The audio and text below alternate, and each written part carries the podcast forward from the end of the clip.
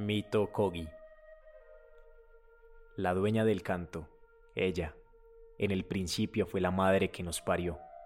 Es la madre de los truenos, de todas las clases de agua, de todas las clases de árboles, de toda clase de cosas. Así fue.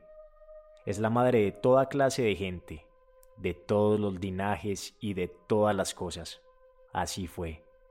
Shivalama es la madre de los hacedores de cantos y danzas. Así fue. Es la madre del mundo espiritual del mamo, de los mayores de piedra, de los sembrados, de todas, todas las cosas. Así fue.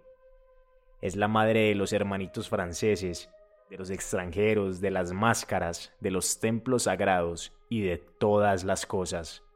Ella sola es la madre de todo.